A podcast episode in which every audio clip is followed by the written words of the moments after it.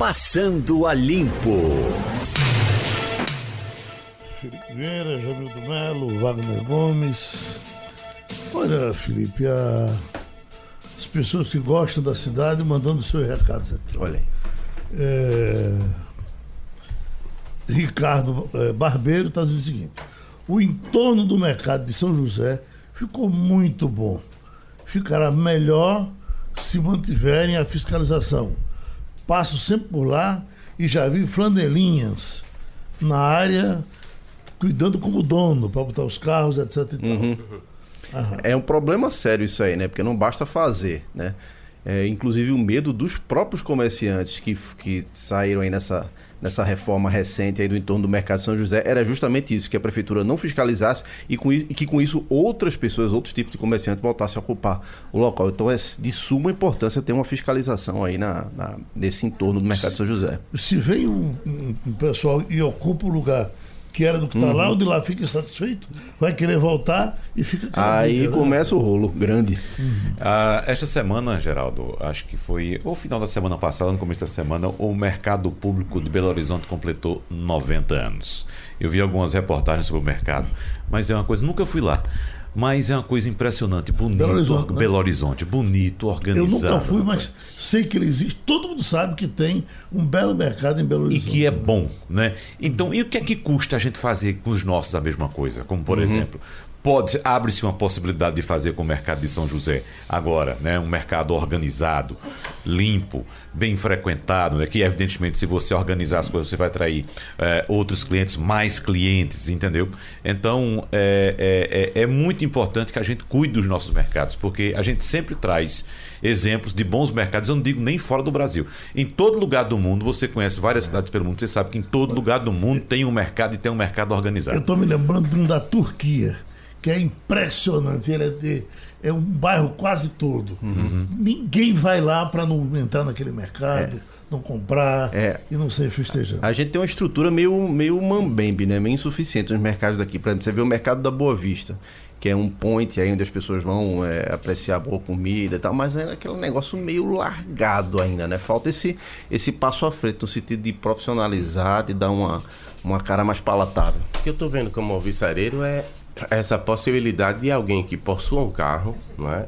possa estacionar, possa consumir, possa deslocar, sair sem contratempos, sem nenhuma dor de cabeça, porque eu posso estar equivocado, vocês me corrijam, mas nos últimos anos o que aconteceu para que o bairro tivesse sido toda Boa Vista é, desacreditada para parte dos consumidores ou dificultada para parte dos consumidores foi, consumidores foi justamente isso a dificuldade de acesso, a dificuldade de estacionamento. Se criou em algumas gestões passadas todo tipo de problema para que o carro fosse transformado num vilão, uhum. não é? Uma, uma, uma coisa assim, tivesse carro era um absurdo. O comércio é popular, então somente as pessoas que chegam de ônibus, não. Eu acho que tinha que ter um mix para poder oxigenar a atividade.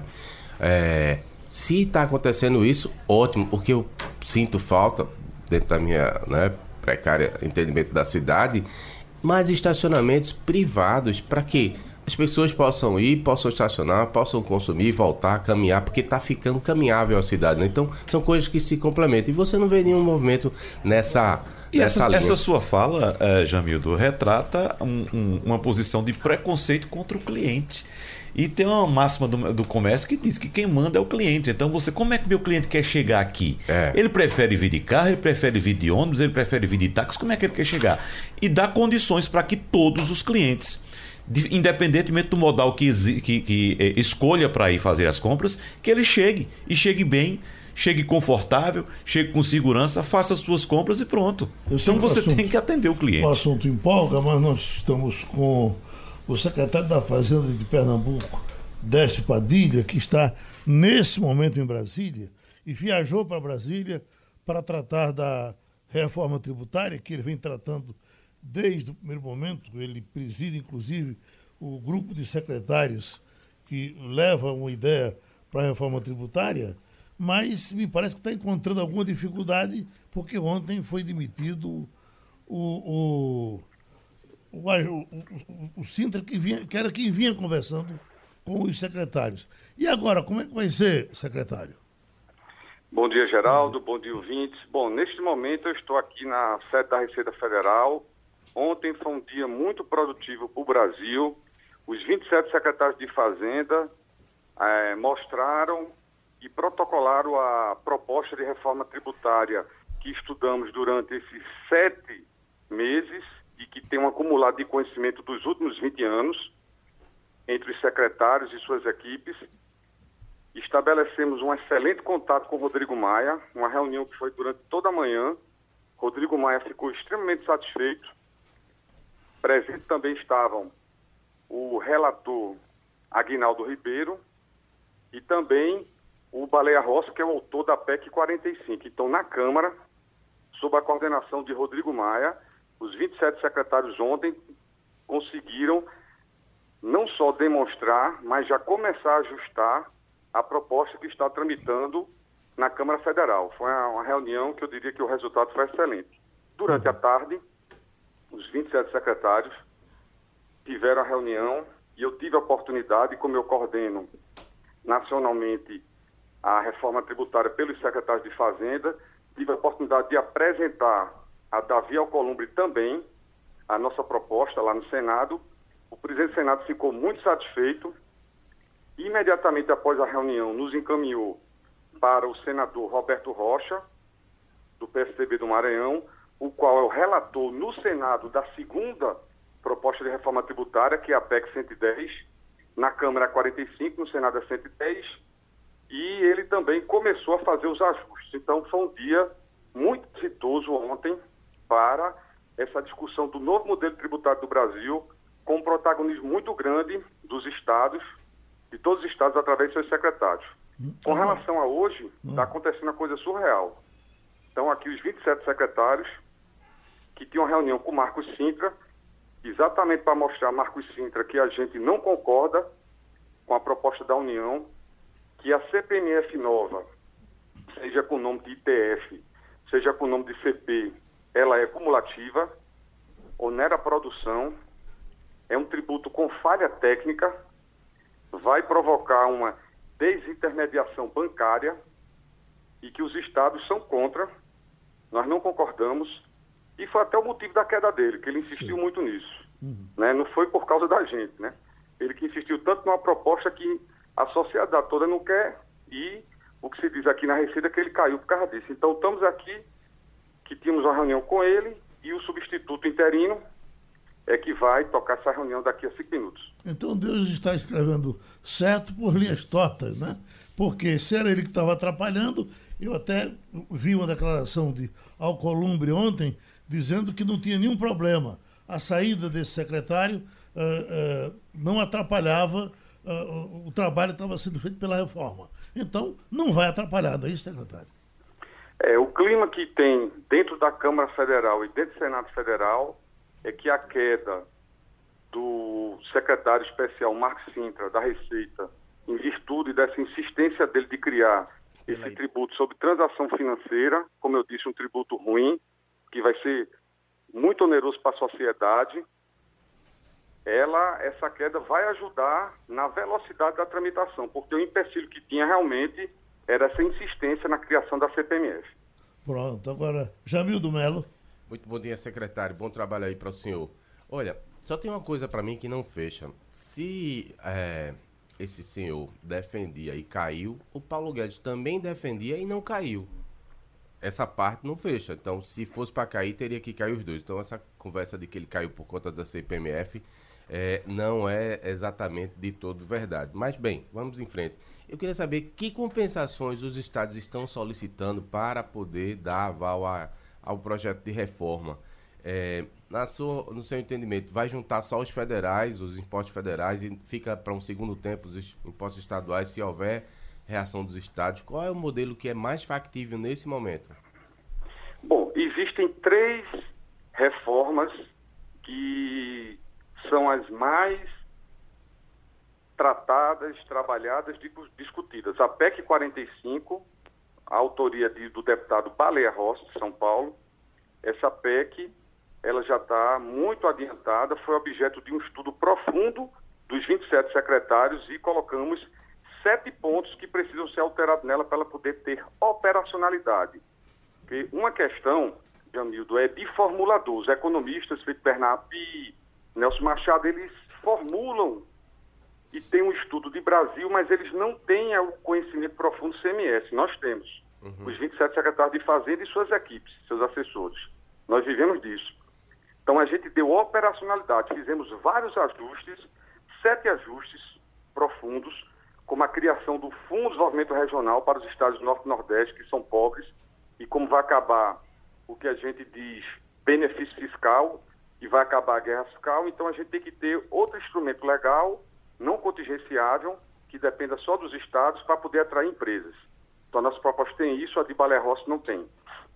Outra questão importante é o fundo de compensação de perdas para os estados que, naturalmente, com um modelo novo desse, eles perdem, em virtude de que existe hoje o ICMS que é na origem no destino. Então, os estados produtores, eles perdem no momento que a gente está defendendo na nossa proposta que o tributo seja todo no destino no consumo, que favorece os estados mais pobres, mas os mais ricos perdem. Então, a gente criou um mecanismo de compensação de perda para assegurar que em 20 anos os estados produtores não perdem, não ganham, mas também não perdem. E a terceira questão é a regressividade, em que o imposto indireto, a gente está propondo um IVA, que a gente chama de IBS, mas é um imposto sobre valor adicionado, substituindo o IPI, PIS, COFINS, ICMS e ISS, qualquer tributo indireto sobre consumo, ou seja, aqueles que não é do patrimônio e renda, é do consumo, é de mercadorias, é de serviço, esse tributo naturalmente ele é regressivo porque o pobre e o rico pagam a mesma alíquota. Então a gente identificou e construiu, não só do ponto de vista legal, constitucional, mas também de sistema, desenvolvemos os 27 secretários, que a gente devolve esse tributo de acordo com a renda da pessoa. É a devolução proporcional. Então, atenuando ao mais pobre o que chama de regressividade tributária, que existe há 30 anos com o ICMS. Uhum. Então, essas mudanças, essas mudanças, elas faz com que a PEC 45 na Câmara fique melhor. E no caso do Senado, tem outra proposta, que é a 110, PEC 110, do senador Roberto, é, Roberto Rocha, que é o relator, e Raul foi quem criou lá atrás, quando era deputado. Uhum. Essa proposta, ontem nós mostramos vários pontos dela que precisam ser ajustados e tentar transformar ela como está a nossa. E começou, está mais lento no Senado, por quê? Porque no Senado vai ser mais rápida a votação. No entanto, as nossas tratativas com o Senado começaram com mais profundidade agora. Na Câmara já tem algum tempo. Voltando a dizer, no Senado a votação será mais rápida, mas as nossas tratativas de forma mais consistente começaram ontem. E aí, essa segunda proposta, que é a PEC 110, ela precisa desses reparos, desses ajustes, e foi formado um grupo ontem para a gente trabalhar. E com relação à terceira proposta, que não aconteceu e acontecer, era do governo federal. Essa proposta é muito ruim. Ela é inegociável. Essa proposta ela cria apenas pega o IPI, PIS/COFINS, cria um IVA federal, deixa os estados fora da proposta, ou seja, não resolve o problema do Brasil, porque aonde está destruindo ambiente de negócio é o ICMS, porque são 27 estados, cada qual com uma legislação diferente, para se ter uma ideia, só Pernambuco no ano passado editou 540 atos de ICMS entre lei, decreto, portaria, instrução normativa. Então é impossível o contribuinte acompanhar isso. Acaba provocando erros e autuações. E este, digamos, processo do governo federal, que cria uma CPMF para cobrir a desoneração da folha e faz uma mera simplificação federal e ajustes cosméticos no imposto de renda, não é uma reforma tributária, é uma simplificação ruim para o país e que os 27 estados estão dizendo hoje aqui na Receita que não concorda e que se precisa é que a União reconheça que a melhor proposta é que os secretários de Fazenda estudaram, ajustaram e ela venha debater com a gente, que é o que é o objetivo da reunião de hoje. Wagner Gomes. Secretário, a, PEC 45, que é a PEC de reforma tributária, de autoria do deputado Baleia Rossi, já recebeu, ou recebeu até ontem, até às 7 horas da noite de ontem, que era o prazo final para apresentação de sugestões dos deputados, recebeu 114 emendas, e eu concordo com o Jamil de que essa história de que o secretário Marco Sintra foi demitido porque defendia o retorno de uma espécie de CPMF precisa ser melhor explicada, porque alguns deputados querem sim recriar um, um novo tributo, um tributo nesses padrões, entre eles deputados ligados ao partido do presidente da República, como por exemplo o presidente do partido, Luciano Bivar, que é do PSL daqui de Pernambuco, e o general Peternelli, que também é do PSL, só que do estado de São Paulo, com propostas que tratam do imposto único nacional, com alíquotas que vão de 2,2 ou 2,3 até 5%, enfim, algo também no, no, no uh, nos moldes daquela antiga CPMF. A gente acompanhou também recentemente o envio da proposta de orçamento 2020 pelo governo federal ao Congresso e o acolcho é grande, o aperto vai ser grande a partir do ano que vem. Só que durante as discussões em torno dessa reforma tributária, uh, secretário, a gente não vê em nenhum passo, nem, de, uh, nem da União, nem do governo federal, nem do, dos estados e municípios, algo em torno de redução de carga tributária, porque o brasileiro não suporta mais pagar impostos, tanto em nível federal como em nível local e nível estadual. O que é que é possível fazer para colocar na cabeça do gestor brasileiro, tanto uh, uh, uh, o gestor federal como o gestor estadual, que é preciso reduzir o custo do Estado, reduzir o peso do Estado das costas do povo brasileiro?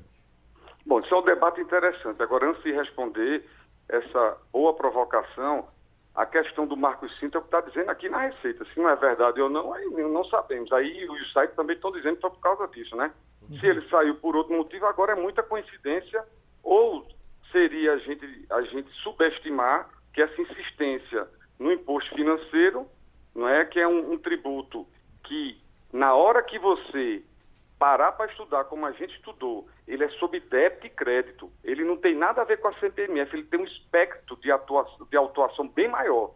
Uhum. Ele é muito mais amplo, porque só recebeu o dinheiro já pagou.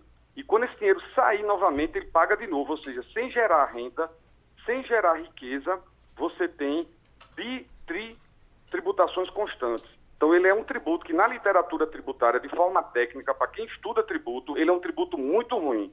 O que o Brasil precisa é criar um ambiente de negócio. O que é ambiente de negócio? É padronizar a legislação nacional, que é a nossa proposta. A, a legislação do novo imposto é, sobre valor adicionado, ele será nacional, nacional, ou seja, só quem mexe ao Congresso, não vai ser cada estado que cria a sua. Então você cria um padrão e reduz o custo operacional das empresas e, consequentemente, o custo para você contratar pessoas, para você poder ter uma margem de retorno das empresas um pouco melhor e, consequentemente, reduzir preço de produto. Então, isso daí já melhora bastante a padronização, a simplificação.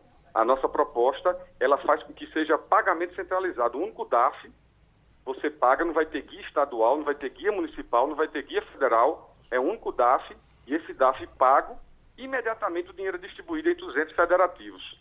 Então, você já reduz uma cadeia burocrática de crédito, débito fiscal que existe hoje, que as empresas ficam aguardando cinco, seis meses para um auditor fiscal em qualquer estado ir lá e homologar um crédito para poder ela bater de um tributo que ela tem direito. Então isso onera muito e onera os produtos e aumenta o custo Brasil.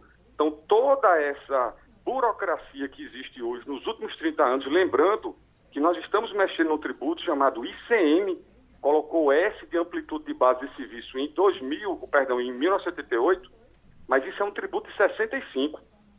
Foi criado no regime militar, um tributo que não enxerga, e onde foi mostrado na Câmara, eu fiz uma apresentação, ele não enxerga os blocos globalizados de negociação, como o bloco europeu e o NAFTA.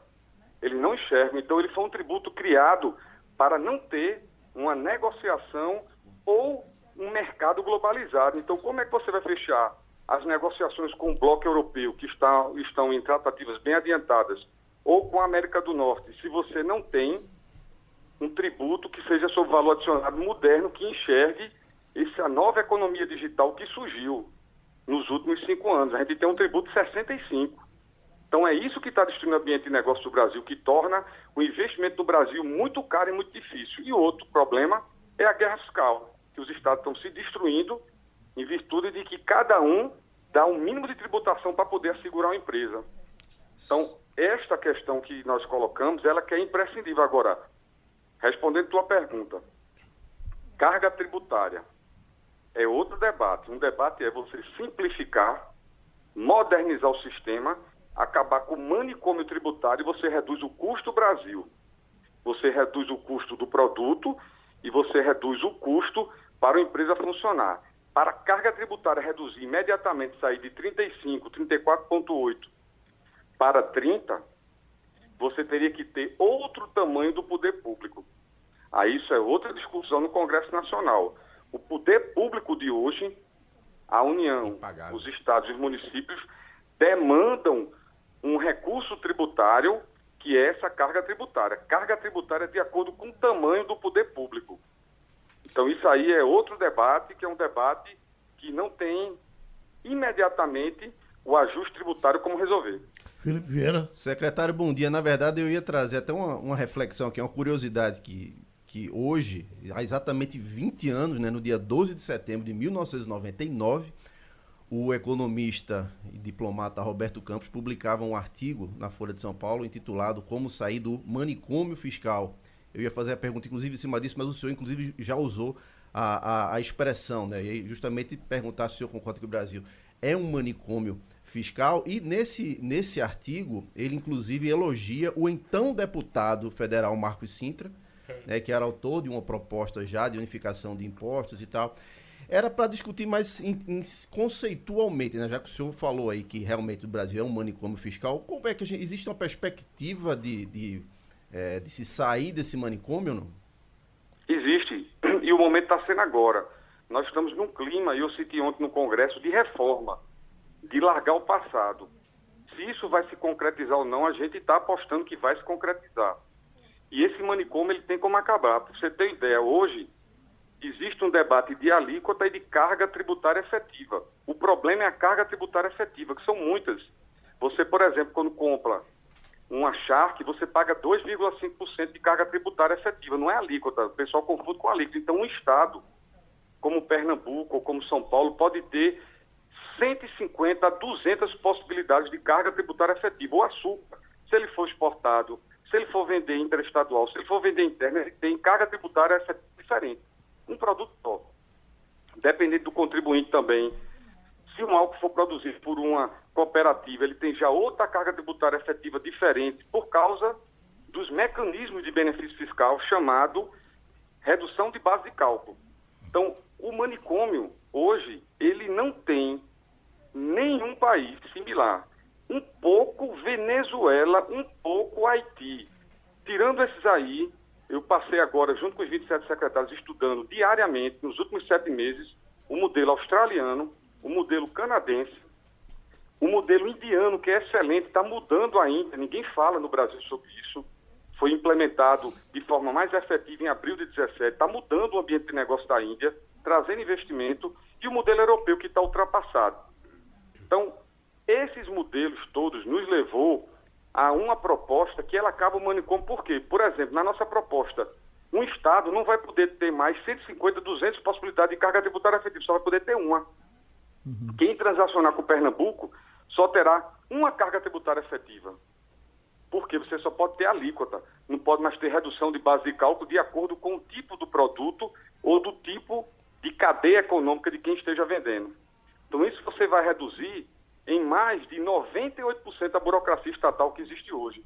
Então, esse manicômio tributário, que foi criado em virtude do imposto sobre consumo, ele se resolve com a nossa proposta. Agora, o que é que não resolve? E tem que estar claro para a sociedade. Nós não estamos apresentando uma, uma proposta que resolve o problema dos cinco séculos do Brasil. A justiça social, que é você mudar a, o regramento de todo imposto sobre patrimônio e renda do país. E se você entrar num processo desse também junto com o aperfeiçoamento e a modernização e simplificação tributária, aí eu lhe digo, a reforma não sai mesmo não, como não saiu há 24 anos. Temos que fazer uma pergunta. Por que, e eu expliquei ontem ao presidente do Congresso, por que nos últimos 24 anos não tem reforma tributária? Porque tentou se abraçar tudo, que é uma agonia brasileira, e acaba não resolvendo e ficando com uma estrutura antiga, anacrônica, e que leva um custo muito alto para os brasileiros. Então, a nossa perspectiva é que esse manicômio fiscal tributário ele vai ter o primeiro passo do seu fim com a apresentação até o final de outubro na comissão especial da nossa do nosso substitutivo foi apresentado ontem a, a votação final dele e se Deus quiser ir para plenário ainda antes do recesso parlamentar em dezembro. O secretário da Espadilha, uh, uh, o senhor então, com esses 27 secretários juntos, o senhor já tem uma proposta pronta e acabada que une os 27 secretários quando for apresentada. É a proposta dos 27? Foi protocolada ontem no Congresso Nacional. Uhum. Foi protocolada ontem no Senado e na Câmara. Uhum. Uma proposta que levamos esses sete meses de muito debate para juntar São Paulo, Rio Grande do Norte, Bahia, Paraná, Rio Grande do Sul, Amapá, Amazonas. Imagina, o interesse de cada estado diferente. Sim. Por que conseguimos isso? Porque tivemos cinco respostas para o que nos 24 anos não existia. A primeira, trazer uma solução de desenvolvimento regional para os estados pobres, continuar trazendo e atraindo empresas, em virtude que eles não têm uma infraestrutura boa nem têm um mercado consumidor amplo. Secretário. Eles concordaram. Implantação, implantação da compensação de perda para quem é estado produtor. Mostramos do começo, meio e fim, aceitaram. Combater a agressividade aos mais pobres. Aceitaram. Permanecer Zona Franca de Manaus e, por fim, uma transição de 10 anos e não de 50 como é a DIAPI. Isso fez com que todo mundo convergisse e protocolasse ontem essa proposta. Pronto. Jamildo vai fechar a nossa conversa para o senhor ir para a sua reunião. Oi, Jamildo. Uh, secretário, uh, o, o, secretário interino da Receita Federal é pernambucano. O nome dele é José Assis de Ferraz Neto. Ele substitui Marcos Sintra. Isso ajuda o, o, a proposta dos estados e especialmente pode ajudar Pernambuco?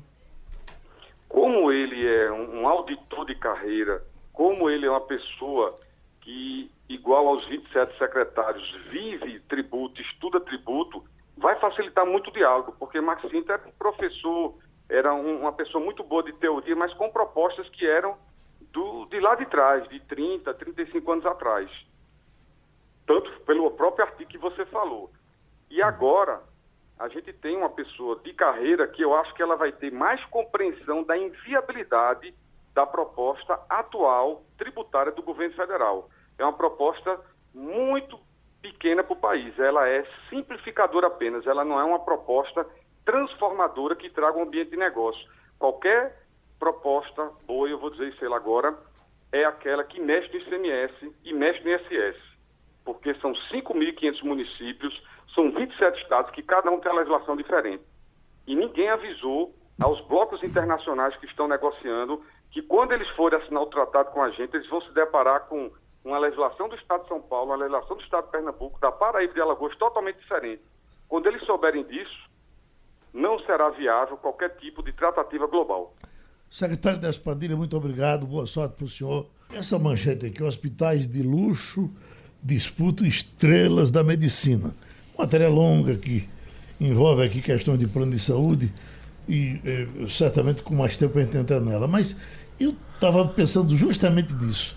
Aqui no Recife, por exemplo, você tem eh, dois planos de saúde, a Apivida e, e Unimed, né? É, que, é, que tem hospitais. Com hospitais, mas são hospitais enormes e, e, cada vez mais eles estão se espalhando por, pelos bairros até.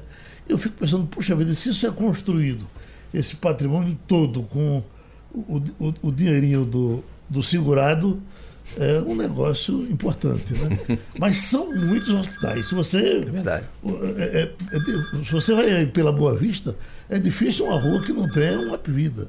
O Unimed também tem, ali pela Ilha do Leite, são hospitais e mais hospitais, mas deixemos isso para depois. Vemos vocês. Mas os hospitais de luxo têm suas estrelas, né? Você vê, por exemplo, o Círio Libanês tem suas estrelas. É verdade. Né? Tem o Calil, que é considerado um dos maiores cardiologistas do país. É. Né? Então, Miguel Cirugi. Exatamente. Então. Uhum. E é, hoje eles já se espalharam uhum. lá em São Paulo, né? O era de Ciro Libanês, já não é mais. Calil parece que ainda é de Ciro Libanês. É do Ciro. É, é do. Ciro Libanês, uhum. exatamente. Então, é, é, você vê, é um profissional que atende os presidentes da República. É. Né? Não atende somente uma. Celebridade é, também. É, né? Eu acho que ali atendeu quem? Atendeu Dilma, atendeu Lula. Atendeu Lula durante muito tempo, né?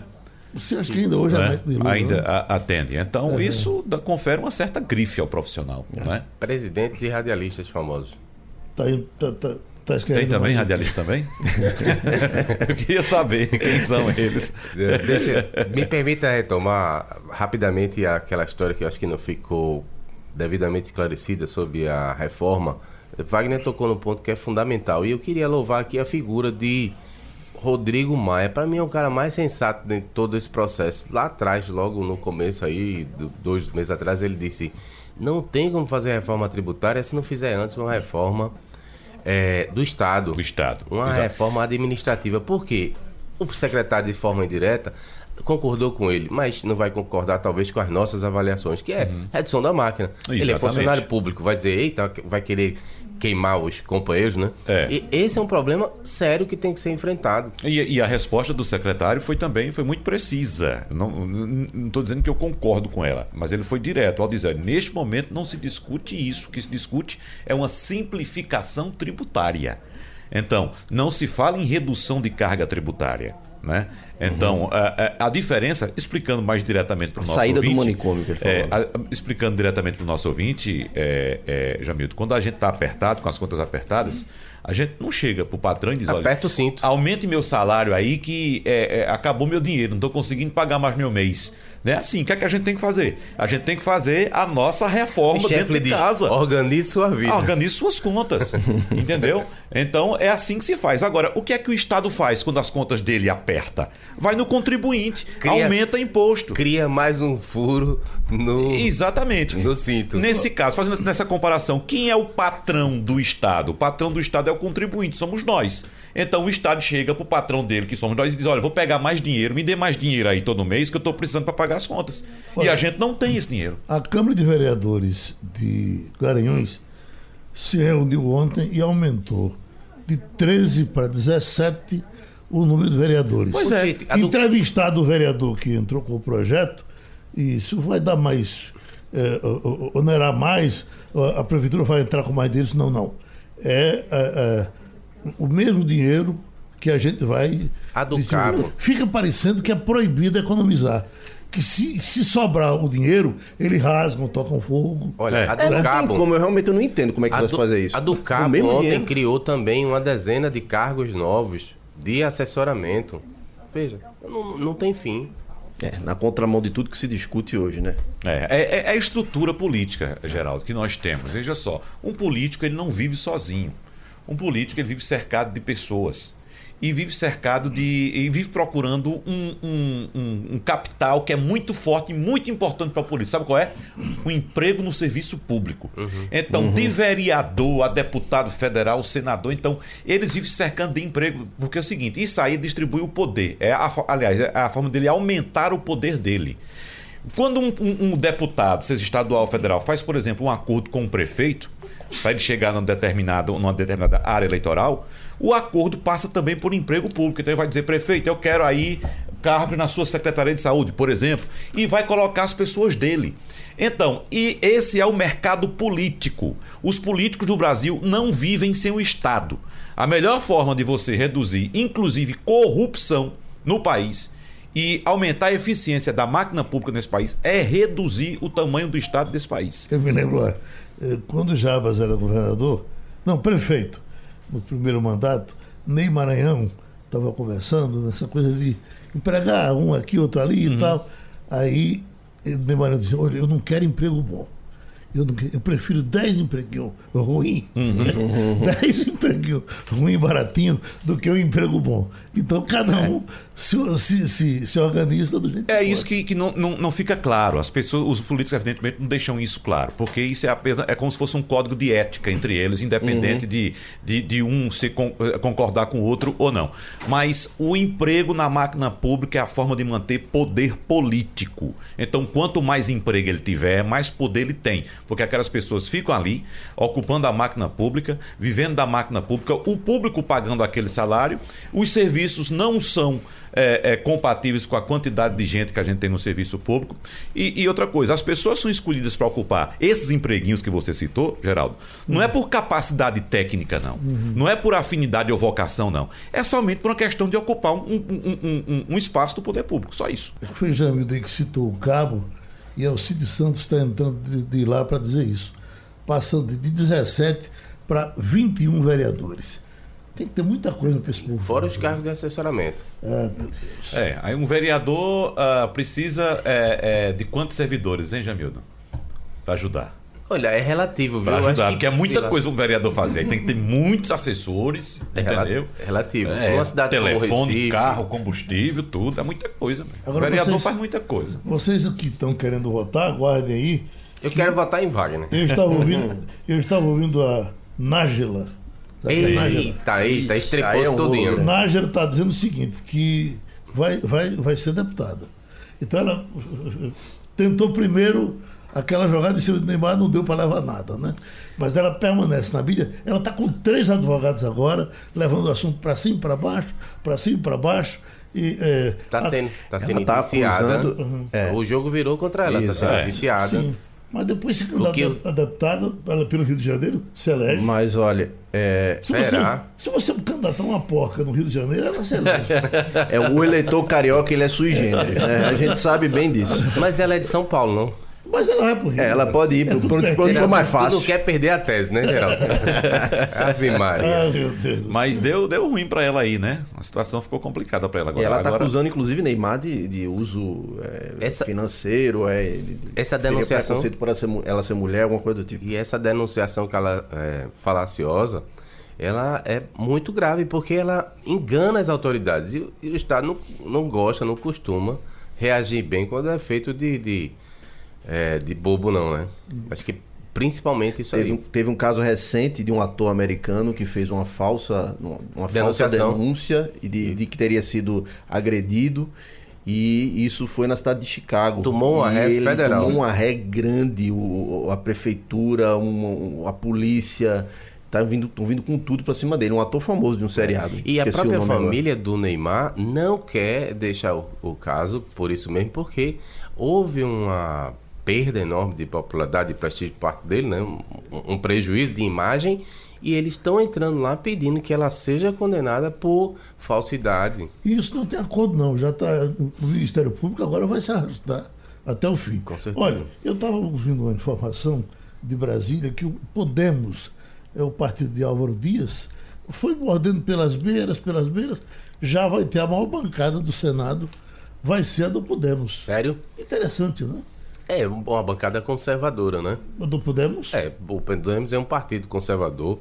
É, se você se você olhar, pode ser em função das dificuldades do PSL, do partido do presidente, de não conseguir fazer uma, uma orientação.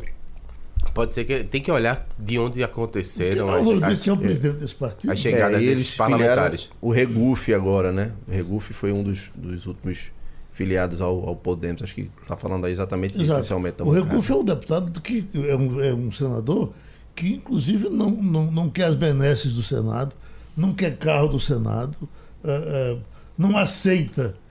Quando você vai ver o que ele ganha em relação aos outros, ele deve levar mais ou menos metade do dinheiro, porque ele acha que não é justo o que o Senado paga ao senador. Ô, ô, Geraldo, a- o problema é o seguinte: é que Quer dizer, o- não, não é justo no, no sentido É. eh, da- do moral. Isso- não é moral. É, tá certo. A, a postura dele é louvável, mas isso não reduz o custo da máquina pública. ninguém Porque o recurso está lá. Ninguém O recurso É. está lá. Se ele pegasse, por exemplo, isso aí, não, o dinheiro que era para pagar meu motorista, vamos colocar numa creche. É. O dinheiro que era para pagar meu telefone, vamos botar num hospital. Os próprios parlamentares não aceitam. Ele fala, deixa É, de exatamente. demagogia, a gente vai Exatamente. ratear É, entre a gente. do- É. A questão Aconteceu do isso agora recentemente eleitoral. com o fundo eleitoral. Mesma exato. coisa. Tá vendo aí a situação como é que Tô fica? vendo. Para tudo. Ô, É- Geraldo. É melhor jogar na Mega Sena que tem 100 milhões aí rodando, viu? Ah, Ontem acumulou de novo 100 milhões. Eita. Saiu o ranking das melhores universidades do mundo e o Brasil tem 11. Entre, São quantas? Entre as melhores do mundo. Eu estou tentando ver aqui quantas são no final. Eu, eu o destaque aqui é que a, a, a USP de São Paulo é a melhor do Brasil. Depois vem a Unicamp, que é de Campinas, com a segunda melhor. E aqui esse ranking eh, mais perto da gente. Ó. Universidade de Caxias do Sul, as que entraram no ranking eh, agora há pouco. Universidade de Caxias do Sul, Universidade Federal de Alagoas, Uni- Universidade Federal do Espírito Santo, a Federal de Ciências e Saúde de Porto Alegre, Universidade Federal de Ouro Preto, Universidade Rural uh, do Semiárido, Rio Grande do Norte. O Rio Grande do Norte tem muito destaque nesse, nesse negócio, né? Tem cientistas é. do Rio Grande do Norte pelo Esse... mundo todo. Universidade eh, eh, Federal eh, de Mato Grosso do Sul, a de Fortaleza, Universidade Católica de Minas Gerais, a Universidade do Estado de Santa Catarina e a Universidade Estadual de Santa Cruz. Mas veja, Geraldo, isso não quer dizer... É, não, uhum. só um minutinho, Felipe, por favor. Isso não quer dizer que essas são Uh, essas universidades que você citou estão entre as melhores do mundo. Elas não. entraram no ranking agora. Elas são as melhores do Brasil. Porque o é. ranking, Felipe, analisa é. 1.300, 1.300 universidades. E a USP, ela fica ali é, é, que é a melhor colocada no Brasil, ela fica entre o número 251 e, 200, e 300. É. Uhum. Ela, a, a, melhor do Brasil está na posição na, é, 251. É, uhum. A melhor do Brasil está na posição 251. Agora Pernambuco Entendeu? não está com nenhum aqui dentro? Não, não, não, nessas 10 não apareceu nenhuma de Pernambuco. Uhum. Né? Porque a federal sempre tinha um espaço, né? É, agora, Geraldo, é, eu, eu acredito que meus colegas aqui com, é, concordam também, nossos colegas, na verdade, que as universidades públicas no Brasil, sejam elas federais ou estaduais, estão sucateadas. É. é uma coisa impressionante. Quando a gente mostra imagens de universidades, seja a maior do país, que é a Universidade Fluminense, no Rio de Janeiro, uh, seja outra universidade, a situação é degradante. Ambiente sujo, quebrado, antigo, antiquado. É um negócio impressionante como as universidades públicas do Brasil estão tratando mal a educação e, consequentemente, os estudantes. É uma coisa absurda. Aí você vê, por outro lado, o investimento muito forte em universidades privadas. E eu acho, inclusive, Jamildo e Felipe, que essa queda no repasse de verbas federais para o ensino superior privado está fazendo bem ao ensino superior, porque ele está buscando recursos de forma livre e, e espontânea e com as é. próprias pernas. Se não for buscar, quebra e fecha as portas. É o, é então, o conceito do futurice, né? É, é, justamente isso aí. Né? Exatamente. Então há, há uma diferença muito grande. Existem universidades que estão investindo muito, como por exemplo a Pontifícia Universidade Católica do Rio Grande do Sul, está investindo muito, as dependências são, são bastante é, é, é, adequadas à realidade atual, à realidade tecnológica, mas as universidades públicas no Brasil, todas elas estão sendo sucateadas. Elas são muito trincheiras, né? as universidades públicas ainda são muito entrincheiradas, né, para usar um termo. É. Eles estão dizendo aqui que houve um salto uh, uh, para melhor. O salto faz o Brasil passar de nono para sétimo país do mundo com melhores universidades.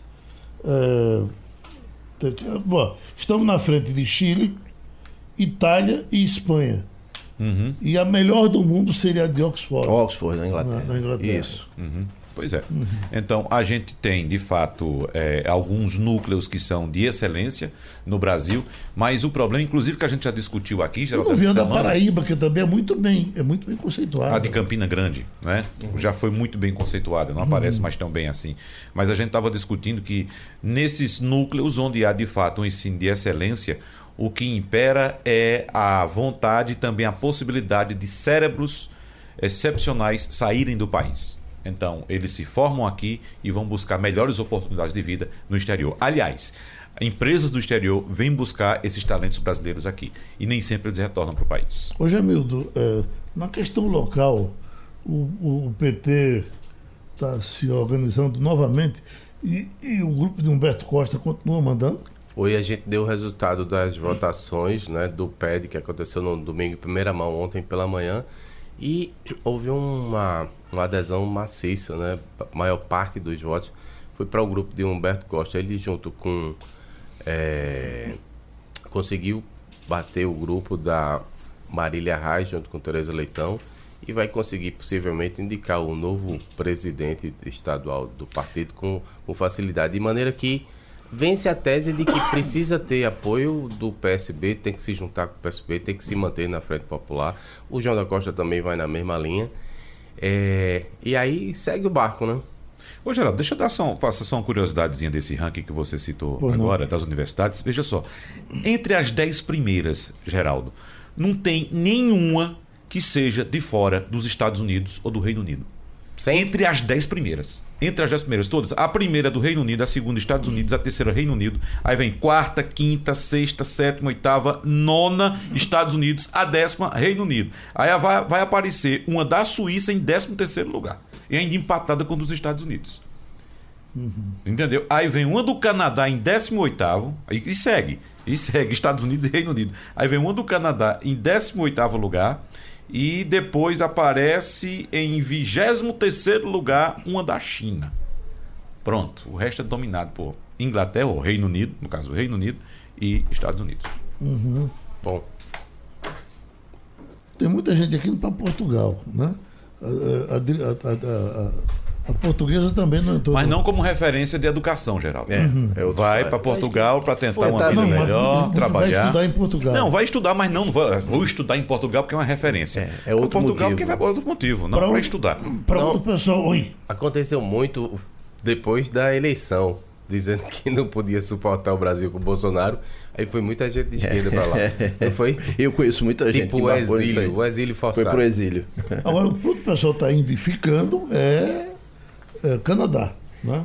Estudantes nossos Já aqui, tem um mov- tem Tá. diversos filhos de amigos que foram, estão bem lá, só vêm visitar os O pais. governo estimula, né? O governo tem programas lá para. Ele precisa de mão de obra, né, Isso, Felipe? De é. gente jovem que vá, vá na, Que vai construir família lá. né? construir família, vá fazer a vida lá, de maneira que no futuro você tenha como pagar as aposentadorias de quem, de quem é, chegar depois. É um país interessante, a educação é muito boa, eles têm um, um- um sistema político muito estável, não é isso? Eu acho que o problema eu acho que é, é o clima, né? É muito É frio. muito rigoroso, né? O inverno Olha, lá é muito rigoroso. Supremo prepara a sequência de julgamentos decisivos para Moro e Lava Jato. É É, Toffoli, Toffoli quer levar ao plenário, Geraldo, é, ações que questionam a constitucionalidade das prisões após condenação em segunda instância. Isso é um, um princípio da Lava Jato. Se derrubar isso aí, praticamente é, é, joga a Lava Jato lá para trás. E também aquela discussão que anulou a sentença imposta por Moro a Aldemir Bendini, que foi presidente do Banco do Brasil e da Petrobras, e os ministros entenderam que ele deveria ter tido mais tempo para se defender de acusações feitas por delatores julgados no mesmo processo. Essa foi a decisão da turma, foi da segunda turma, não é isso? Então, é, Toffoli está indicando já aos colegas que vai levar ao plenário no mês que vem, mês de outubro, a questão da segunda instância, da prisão em segunda instância e essa questão de Bendini também. Então são dois pontos, são os dois calcanhares de Aquiles da Lava Jato. Acho que é a hora, a hora da onça beber água, viu? Porque é uma contra-reação a todo o avanço da Lava Jato. E a gente vai ver para que lado vai o país. Fala-se, inclusive, que o, que o Supremo já teria, no Supremo já teria assim, uma maioria, Maioria. em, em, para uma anulação da, Da sentença, da sentença do ex-presidente Lula. É isso aí. Inclusive, o, o pressuposto. Parece O, Carmen Lúcia, eu vou. eu vou- eu tô voltando agora com esse grupo, né? o, o pressuposto, ou como é que é a palavra? Ah, tem uma palavrinha, não é Pré-requisito? prerrogativa, pré-requisito. É a, a, a análise foi feita em torno da do Bendini. Da, é a mesma argumentação. E Mourão, hein?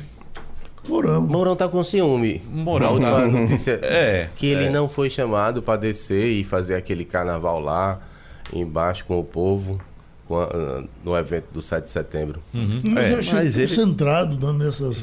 É. Nas últimas, Mas pode- isso pode ser intriga. Ele, quando foi responder o negócio do Carlos, ele foi muito elegante, Muito. sem perder a personalidade. e, Rapaz, inclusive, ele se, ele se posicionou é, na época daquele imbróglio com, com de Jair Bolsonaro com o, o presidente francês Emmanuel Macron e a esposa dele. Ele, inclusive, a questão das queimadas também. O Mourão teve palavras muito, muito duras com relação à França. Então, ele é um cara que se posiciona quando tem que se posicionar de uma forma bastante Inclusive, nesse equilibrada, caso- sem cair em. Nesse caso de Marcos Sintra, o secretário especial da Receita Federal, que foi demitido ontem pelo presidente Jair Bolsonaro, ele disse que Sintra foi demitido porque a discussão sobre a CPMF se tornou pública demais. Se tornou, quer dizer o que com isso? Era para ter discutido de forma mais Veja, lenta, mais eu- eu- escondidinha. eu- Depois, mais na frente, ele disse: a gente se perde nisso. A gente faz o. Fica, como que diz? Se, se, se, se fofoca demais Ontem- internamente, Ontem FBC soltou uma nota falando que a queda do Marcos Sintra ajudava a distensionar e não se ter tanto na agenda a história do CPMF. Mas não quer dizer que ela foi abandonada, não, porque a gente sabe que a ideia não é CPMF, é a tal da CP, é ajudar, arrumar dinheiro, e não é pouco dele, 200 bilhões para poder financiar a desoneração da folha, que interessa ao empresariado. Então, se essa troca vai ser aceita, se a, se a população vai ter que ser convocada a pagar, isso é outra discussão. Então, Mas, se, deixa, eu, deixa, eu, acrescentar aqui um ponto rápido sobre. Você falou de Carlos Bolsonaro. Continua rendendo a, a, a fala dele, né? E localmente, o Bartolomeu Bueno, que é presidente da Associação dos Magistrados né, Nacionais, ele soltou ontem pelo Facebook uma nota que não cita mais uma vez o, o filho, mas é uma indireta enorme. Vou ler para vocês, acho que vale a pena que é uma pessoa bastante ponderada. O Brasil vive uma democracia plena. Quem atentar contra o Estado democrático de direito brasileiro deve ser punido. Nos cargos públicos de livre nomeação ou não do Brasil, não existe o príncipe, ou não existe a figura do príncipe. Não aceitarei ditadores ou golpes de Estado. Repudio qualquer agressão ou ameaça através das redes sociais. Parta de quem partir. Os vereadores do Rio de Janeiro devem cuidar das demandas municipais dos cidadãos que, ele, dos cidadãos que eles representam e que é, são muitas e não atendidas. O sapateiro não deve ir além dos seus sapatos. Paz, amor e fraternidade. Bartolomeu Bueno. Veja, existe ponderação maior. Meu filho, você foi eleito para ser vereador do Rio. Cuide do Rio de Janeiro. Tem nada tá dando pitaco no Senado Nacional de forma é, enviesada. Está licenciado. Do, da, Ele pediu uma licença não remunerada para cuidar é. do pai. Pior, e fica mais tempo com o Twitter tá na mão. Está tá, tá sendo agora é, investigado por rachadinha é, na Câmara de isso. Vereadores de São Paulo.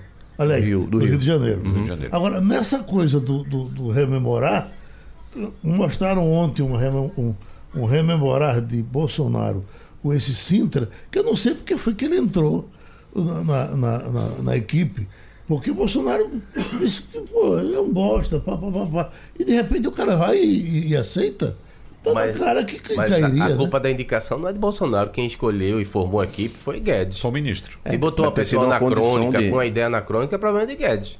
Hoje você já tem, tem duas versões, né? Já tem, no próprio Bolsonaro ele disse que foi Guedes que, que pediu para demitir. Que, que, que não, peitou com olha, Na semana retrasada ele disse, está falando muito, vou acabar dando uma bordoada nele. Aconteceu. Basta ter um pouquinho de memória. Uma semana atrás ele tinha dito isso. Uhum. E não é a primeira vez que fala um bocado sobre o CPMF, o, o que caiu aí. É, eu tenho até dificuldade de citar o nome dele, porque esse assunto do CPMF é horrível. Uhum. O, o Geraldo, os Correios decidiram suspender é, temporariamente as postagens de serviços com hora marcada, tipo SEDEX 10, SEDEX 12, SEDEX hoje, por causa da greve dos funcionários da empresa que começou ontem. Né? É, mas apesar da suspensão de parte dos serviços, os Correios estão atuando. Ontem mesmo eu precisei postar um documento. E foi. Foi. Fui na Tava agência. Aberto. Estava aberto, funcionando, então, só na, que a moça informou. Na só... greve eles abrem, no normal eles fecham. É, é exatamente. se, se, tem uma coisa que você não pode contar com ele, é o correio. É, né? é, é, terrível, terrível. Então, o, o, o, os, os produtos, aliás, as encomendas estão sendo postadas. Agora, se vai Sim. chegar lá no destino, eu não sei. Veja. Se o carteiro vai pegar lá no destino, pegar e entregar, eu não sei. Veja. Mas que foi postado, foi. Veja o que é a modernidade, porque há algum tempo atrás, quando o Brasil era um pouco mais atrasado do que é hoje, é, greve dos Correios significava realmente empatar a vida de muita gente. Mas nos dias atuais, com a quantidade de aplicativo, de rede de distribuição, você simplesmente não tem tanta dependência, porque consegue fazer essa é. entrega. Mas sem... aí, Jama, tem uma parte muito importante do comércio online, muita gente, empresas pequenas que sobrevivem, inclusive, desse envio, né? Sei lá, empresas de né? camisa, né? sei lá, é um monte de coisa que sobrevive da... e uma greve dos correios tem, é meio que você um estrangular o camarada. Tem um detalhe, contas de consumo, por exemplo, conta de luz, conta de água você você recebe hoje, por exemplo, a conta de água é entregue diretamente pela concessionária. No é. caso aqui, a Compesa. não é isso? A conta de luz, você pode fazer a opção de receber no seu e-mail. Uhum. Receber por e-mail. Inclusive, é bom que você diminui a circulação de papel ou o uso de papel. Então, a, acesso a contas de cartão de crédito, de telefone, tudo você pode ter pelo seu computador, por e-mail, acesso diretamente no site da empresa concessionária. Então, isso diminui muito a dependência do papel. Só assim, um pessoal assim mais mais antigo que É, gosta é, de papel. Mais quadrado. Terminou passando ali. Passando a Limpo.